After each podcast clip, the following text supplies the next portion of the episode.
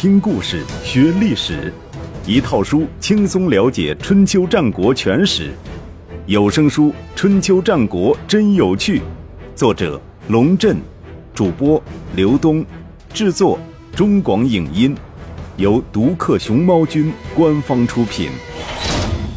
刚柔并济的政治斗争，一个奸雄的诞生。第一集。我们的故事从一个噩梦开始。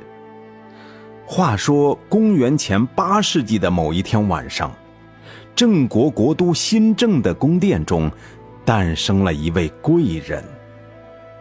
古往今来，举凡贵人诞生，必有奇异的预兆。然而，这位我们要说的贵人，他的母亲在怀孕的时候，既没有梦到熊。也没有梦到蟒蛇，更没有梦到麒麟，反倒是分娩的那天晚上做了一夜不可名状的噩梦。汗津津睁开眼睛来，发现卧榻上已经多了血肉模糊的一团。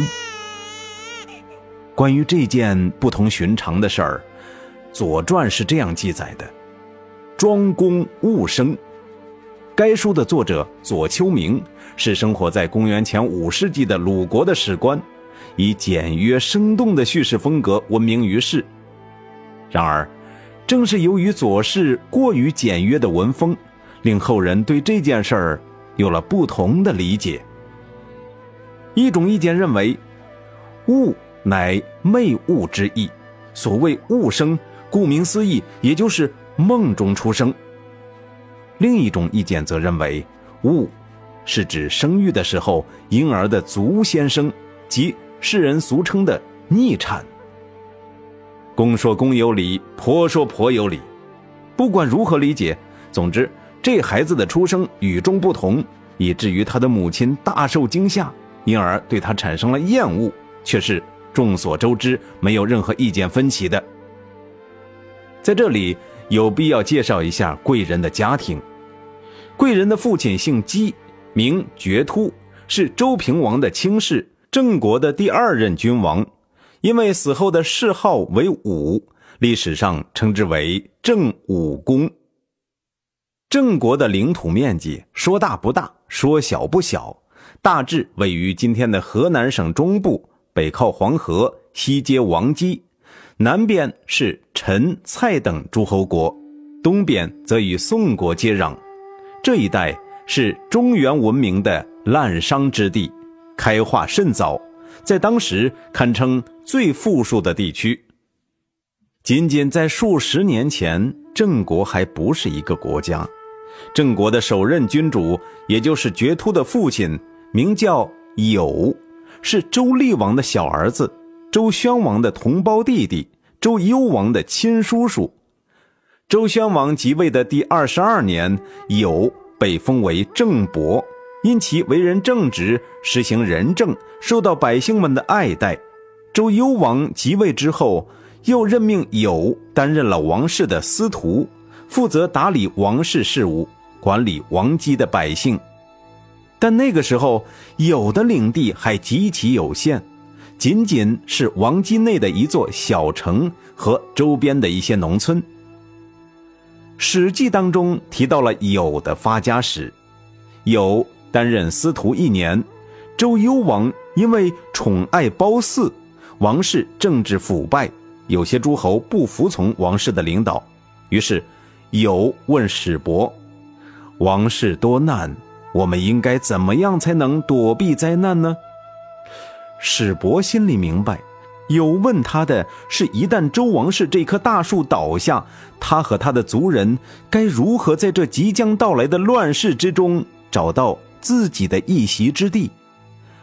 仔细思考后，史伯很郑重地回答道：“恐怕只有洛邑以东、黄河与济水以南的地区符合您的要求吧。”接下来，有和史伯的一番对话。堪称春秋版的隆中对。史伯分析说，洛邑以东、济水以南的那片地区靠近国国、快国，这两个国家的国君有一个共同的特点，都很贪婪，喜欢占小便宜，百姓不亲附他们。如今您身为王室司徒，位高权重，百姓又拥戴您，您如果要求居住在那里，国快两国国君见您在朝中当权，也会同意将土地分给您。那样的话，不用过多久，国快两国的百姓就变成了您的百姓了。有听从了史伯的建议。他向周幽王请求，将自己领土上的百姓东迁至洛东。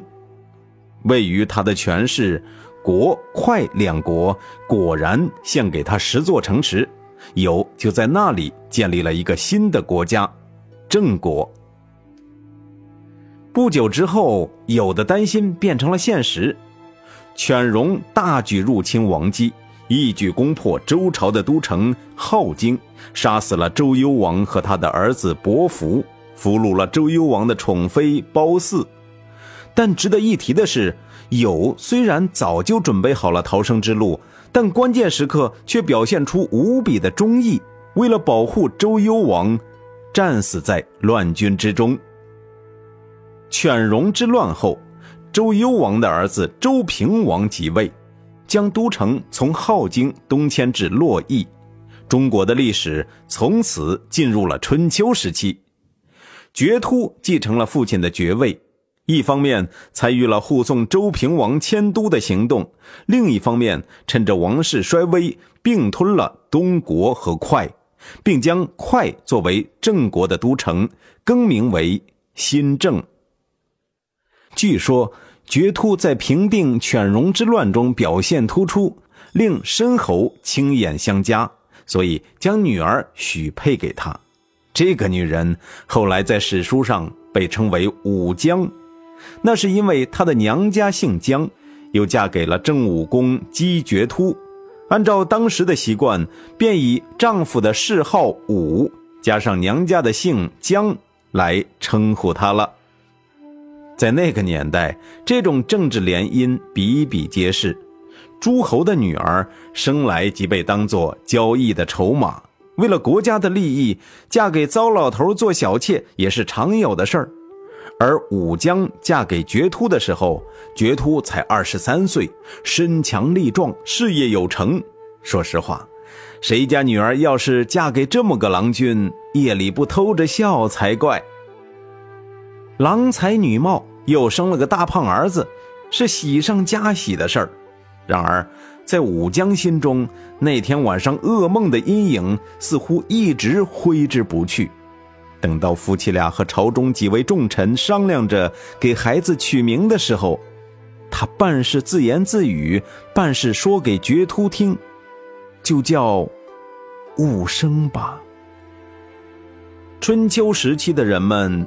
取名字不像后世那般讲究，既不看生辰八字，也不求富贵吉利。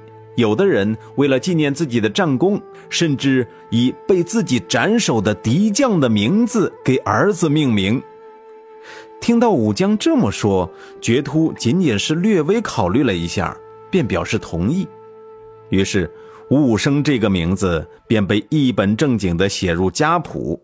告知列祖列宗，成为郑国的世子的名字了。数年之后，戊生的同胞弟弟段诞生。生孩子是件技术活，一回生，二回熟。这次武姜生产的很顺利。段出生后不久，决突就将贡封给段作为封地，因此段又被人们叫做贡叔段。戊生没有封地，作为世子，他将继承整个郑国，所以没有必要分封领地。宫里的人很容易看出武将对两个儿子的态度截然不同啊。对于大儿子戊生，他始终带有一种固执的厌恶；而对于小儿子段，他则体现出一种超出寻常的母爱，说是溺爱也毫不过分。自古以来，母亲宠爱小儿子乃是人之常情。平头老百姓家如此，公卿士大夫家也是如此。之所以出现这种情况，大概是因为大儿子有权继承家业，而小儿子相对只能分得最少的一份做母亲的因此想用更多的爱心来平衡一下这种地位的不平等吧。虽然是人之常情，但是像武江这样厚此薄彼还真少见。宫里的人只能推测，这一切都是因为那天晚上那个噩梦引起的。武生出生那天晚上，武江究竟做了一个什么样的梦？史料上却没有任何记载。长久以来，梦都被赋予某种隐喻。据传，很多年前，周宣王曾做过一个怪梦，梦见一个年轻美貌的女子大笑三声。大哭三声，然后将大庙里的神位捆作一束，飘然东去。直到犬戎之乱后，人们才弄明白，周宣王梦中的年轻美貌的女子，就是周幽王的妃子褒姒。大笑三声是烽火戏诸侯，大哭三声是周幽王死于犬戎之乱。神位东去，则预示着周平王东迁。弗洛伊德或许对此不屑一顾，但武江不能。也许那个梦太可怕了，以至于武江从来不愿意对任何人提起。而且在现实生活中，他无时无刻不记起那个梦。只要一见到雾生那张平淡无奇的脸，他就禁不住从心底打一个寒战。对大儿子强烈的厌恶感。不但使他将全部爱心倾注在小儿子段的身上，他甚至开始考虑置换两个儿子的身份。平心而论，段确实长得比雾生讨人喜欢，而且随着年龄的增长，这种对比也越来越强烈。雾生敦敦实实，一副木头木脑的样子，在父母面前总是唯唯诺诺，生怕说错一句话，而段。玉树临风，风度翩翩，妙语连珠，时常发表一些惊人的见解，连绝突都不禁点头赞赏。除了相貌英俊、才思敏捷，段的武勇在当时也是尽人皆知的。流传下来的《诗经正风》中，有一首名为“有一首名为大叔于田”的诗歌，记录了当时共叔段狩猎的飒爽英姿。其中有这样的句子：“叔于田，乘胜马，直佩如祖，两参如舞。叔在叟，火烈俱具，谈体抱虎，陷于宫所。将叔勿妞，借其商女。”田就是狩猎，是自古以来统治阶级习武备战的常用手段。这首诗歌生动地描述了贡叔段狩猎的盛大场景。从诗中可以看出，段是个武艺高强的人，长于弓箭，力能搏虎，曾经将打死的老虎亲自献给父亲。然而，即便段具有明显的竞争优势，即便武将多次以母亲的身份提出废长立幼的请求，绝突却丝毫不为所动。他的理由很简单：嫡长子继承家业是祖先传下来的规矩，即便段再优秀，只要戊生没犯什么错误，就不能被废除继承权。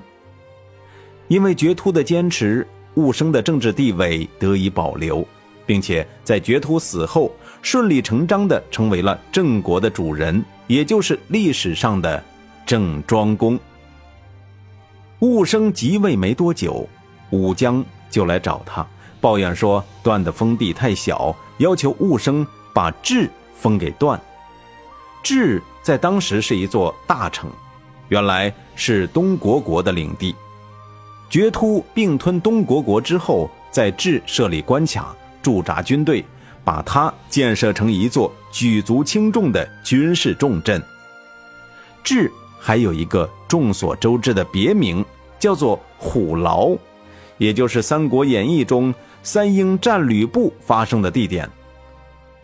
智啊，悟生支吾了半天道：“啊，您也知道，智曾经是国国的领地，国书仗着他易守难攻、不修德政、胡作非为，所以先君把他给灭了。我担心，把这样一座城封给段，很不吉利。要不您考虑一下其他地方？其他地方我都没意见。雾生话里有话，他在提醒武江，如果把智封给段。怕他也学着国书的样子，有恃无恐，胡作非为。那好，就把京城封给段吧。武江很干脆地说。郑国的重臣们听到这个消息，都跑过来找武生，大家议论纷纷，一致反对将京城作为段的封地。大夫寨众说的很直接：京城的城墙长度超过了一百至，也就是三百丈。按照祖先定下来的规矩，城墙超过一百至的城池不能分封给任何人。现在您为了孝顺老姜之意，把京城封给段，不合规矩，好比一个国家有了两个主人，后患无穷啊！雾生无可奈何地说：“老姜要这么办，我有什么办法呢？”眼下这些人都是郑国的权臣元老。关起门来说话，从来没把武姜当回事儿，总是老姜老姜挂在嘴上。久而久之，武生也习惯了。寨众说：“老姜贪得无厌，什么时候是个头啊？依我之见，您应该趁早妥善安排这件事儿，不能依着他的性子来，否则的话，事态一旦失控，将直接威胁我郑国的安全，对您极为不利呀。”寨众的话明显带有煽动性，把一屋子人的情绪都给点燃了。有的人甚至拔出剑来，叫嚷着：“不如先下手为强，现在就把段给杀了。”顺便说一句，那个年代的君臣关系不像后世那么疏远，大臣带着武器来见国君，并不违反规定。诸侯与大夫坐在一条长板凳上吃饭是常有的事儿。堂下群情激愤，堂上的雾生却始终不动声色。他心平气和地看着大家伙吵完闹完，才不紧不慢地说了一句话，平息了大伙的情绪。这句话是如此经典，以至于后世的人曾经无数次引用，而且一直被沿用至今。我时常认为，中国人的可敬和可怕之处，其实都包含在。这句话里边了，他说的是：“多行不义必自毙。”好了，各位，这集的内容我们就先讲到这里，下一集我们接着和大家讲一个奸雄的诞生。